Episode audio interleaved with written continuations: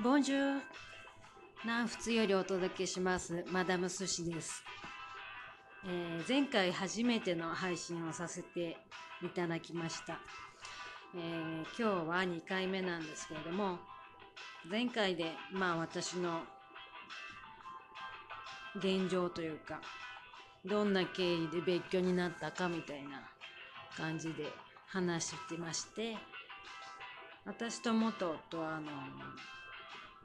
飲食店ね和食屋を一緒に商売してたんですけれどもその時にまあまあすごく喧嘩が絶えなくって、て決定的に違っちゃったなって思うのは今ねあの時間が経って思ってみればその彼はお店をね大きくして自分は抜けていくって思ってて。私はまあ小さいね今のままでもいいからまあ細々ゆっくりやっていけれたらいいなって思ってて。なんか大きくしたい店をね買いたいフランス人の元夫と私はこうそのままキープしていきたいっていう、まあ、そこが大きな違いでものすごくあのひどい喧嘩をして。なんて言うんですかね。基本あの元夫っていうのは社交的でニコニコしててあの周りから見たらすごくいい人の印象なんですね。だけどまあ家では結構神経質だったりっていう部分があってそのお店のことで喧嘩した時はねものすごい怒ってたっていうかなんて言うんだろう。怖かったですね。その怒りをこう怒りに震えてるというかね。で私があのお店をね変えるっていうことに承諾しなくてごめんって言ってももう許許してなかったですねその当時。うん。で私ももうその時あの家出してやるって出てったんですけどまああの興奮しててそれも夜だったんで何も持たずに出てしまってで夜なんで特にどこか出てねお店が開いてるわけでもなくて出たはいいけどこう家の周りをこうぐるぐるぐるぐる回っててまあこういう時に海外暮らしの辛さというか実家がすぐ横にないっていうね。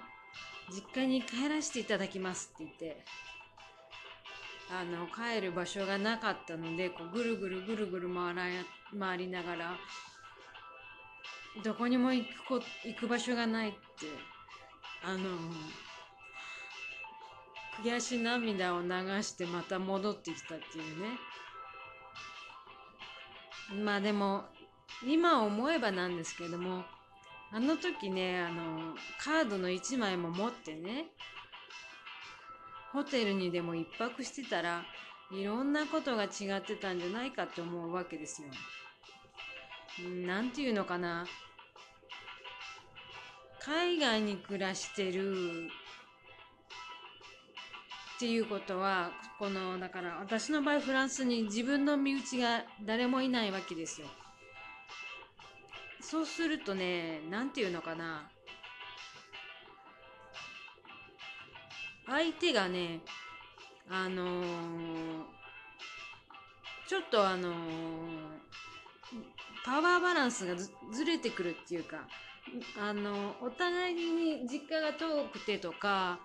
えっ、と第三国だから例えば日仏の人がドイツに住んでるとかそういう場合はまた違うと思うんですけどあの夫の家族なりね両親や兄弟とかがね近くにいたりするとなんかバランスがちょっとずれてくるというかねこちらとのね。それであのまあ私の実家がないっていうのもなんかちょっと弱みになってなってくるというかどうせお前は行けるところもないだろうみたいな。ちょっとそういうなんていうのかな。そういう風に見られてる感が今思えばありますよねなんか。うん。だからねまあ今の結婚してる国際カップルの方なんかはね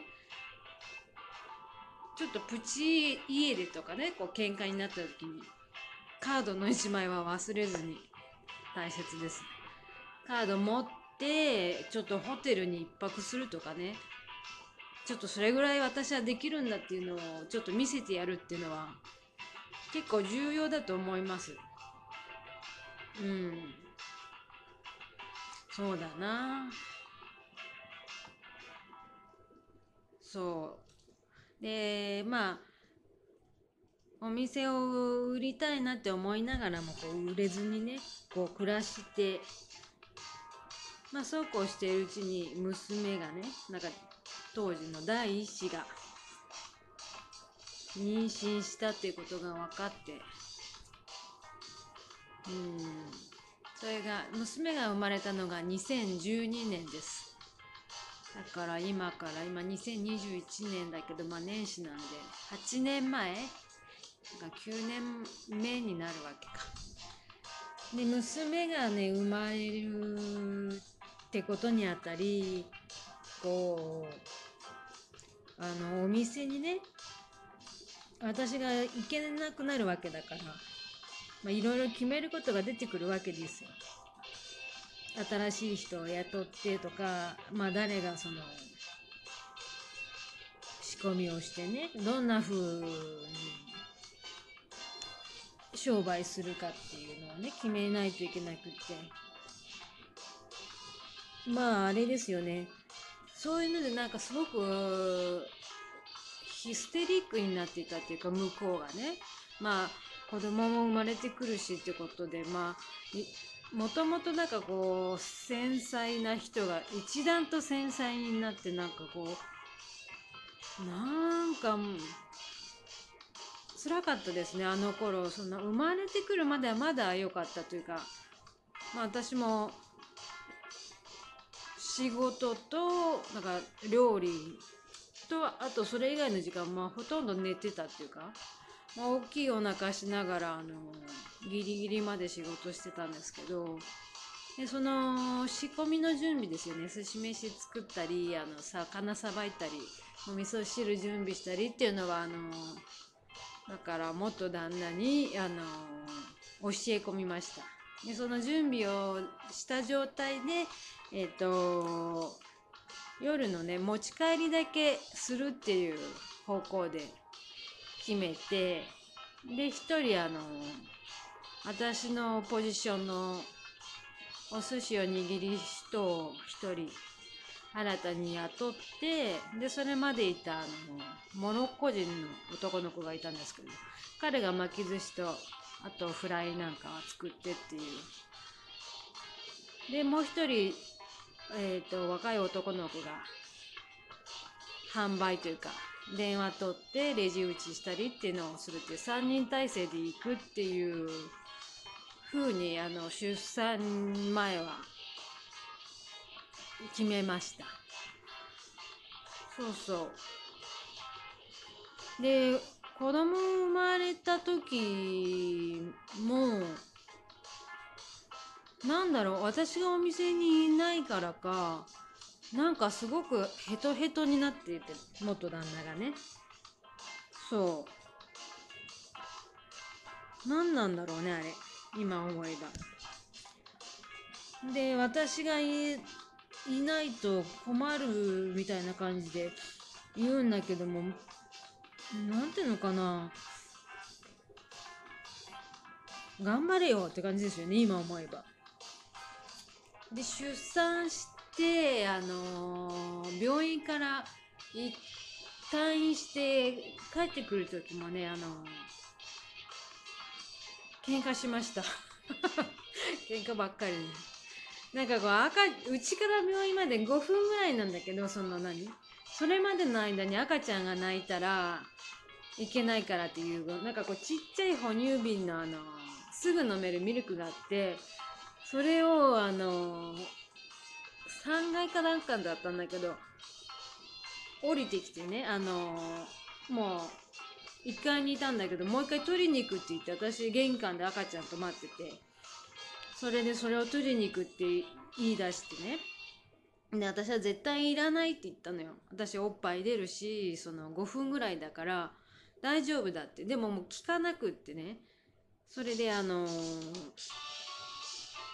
行ってしまって。まあシューって言っちゃうことはまあ性格上よくあったんですけど。それで私はもうあの帝王切開だったんだけどお腹が痛くてねその立ってるのもしんどかったんだけど。で赤ちゃんとあの玄関のとこでずっと立っててなんかすごく長く感じたんだけどまあ実際にはどんなくらいか知らないけれど。なんかあれですよねその悪い予感の前触れというか。もうその時の思いがねあの今もあのトラウマみたいになってるっていうかねあのもうちょっと私のことを信頼しても欲しかったなって思います。今日はここまでです。聞いてくださりありがとうございました。メシボクえアビアント。またね